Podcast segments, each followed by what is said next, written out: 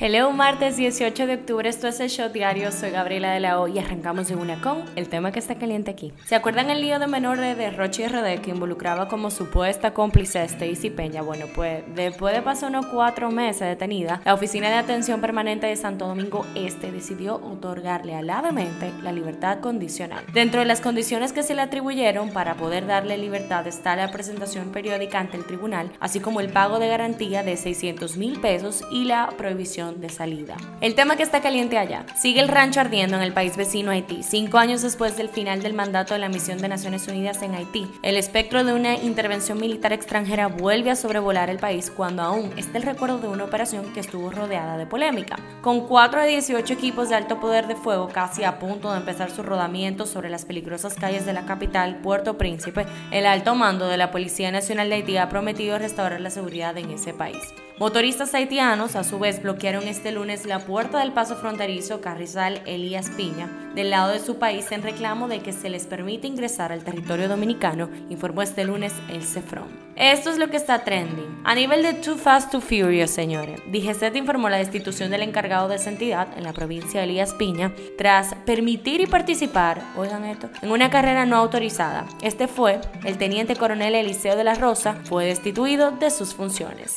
Todo se derrumbó. Alegando que la gente ha hecho mucho desorden, Wilkin García Peguero Mantequilla, por eso, y nada más que por eso, ¿eh? Ha cerrado la empresa 3.14 Inversiones Worldwide, a través de la cual supuestamente este multiplicaba el dinero a sus clientes o inversionistas y ahora divulgó un anuncio en el pueblo de Sabana Grande de Boyá, provincia de Monteplata, en el cual promete asistir casa por casa a pagarles a sus deudores. Ay Dios mío, ¿a dónde vamos a parar? Pareciera de peli, pero no. El sello del grupo surcoreano famosísimo BTS entristeció ayer a millones de seguidores en todo el mundo al anunciar que los integrantes de este popular conjunto van a realizar el servicio militar obligatorio en su país, que dura un mínimo de 18 meses, con la intención de volver 76 a reunirse como banda en torno al 2025. La noticia pone fin a un debate que había sobre la posible exención por sus logros artísticos. Los eventos de República Dominicana, uno de los, sino el concierto más esperado de este año, ya está cuatro días de darse. Bad Bunny Baby en Santo Domingo este fin de. En las efemérides, desde el año 2000 se conmemora cada 18 de octubre el Día Mundial de la Menopausia.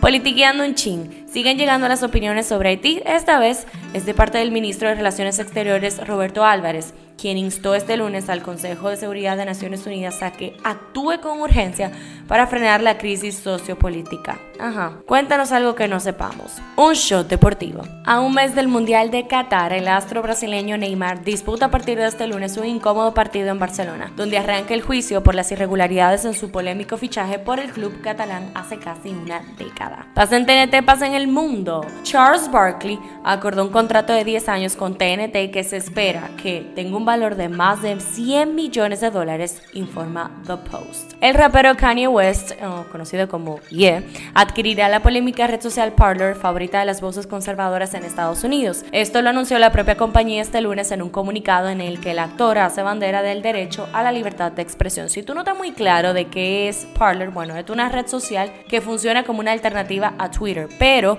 con opiniones extremadamente conservadoras y sin ningún tipo de censura. En la farándula, este lunes trascendió que varios hombres encapuchados y armados habrían secuestrado la noche de este domingo al artista urbano Braulio Fogón, a quien habrían golpeado, además de despojarlo de sus pertenencias, en un hecho que habría ocurrido en el ensache Espaillat del Distrito Nacional. Estar en la prisión de Butner, North Carolina, no necesariamente limita al empresario boricua Rafi Pina de que se mantenga activo en redes sociales y responda a los ataques que recibe. Ustedes se acuerdan que Don Omar en una entrevista había hecho varios comentarios acerca de su relación con Rafi Pina. Pues esta vez Rafi Pina le responde diciendo, dando su versión sobre las razones de su discordia con el empresario urbano Daddy Yankee, diciendo que lo único en lo que Don Omar tiene razón es al llamarlo Bocón y le agradece porque por él este tiene tiempo trabajando con la leyenda del reggaetón Daddy Yankee y que espera que le encuentre de Dios y deje de caminar con esa nube gris que lo acompaña siempre.